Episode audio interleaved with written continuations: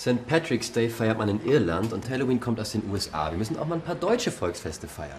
Du meinst Karneval? Jeder, der in einem Kostüm kommt, bekommt ein Getränk umsonst. Oder ein Weinfest, das könnten wir im Frühjahr machen.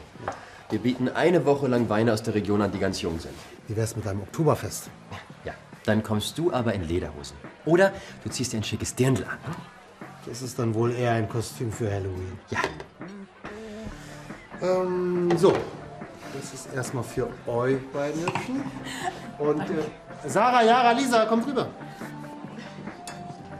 Nico, Nico. Zehn Jahre das Marek. Zum Wohl. Was denn? Bist du wahnsinnig? Spinnst du? Du bist schwanger, du darfst nichts trinken.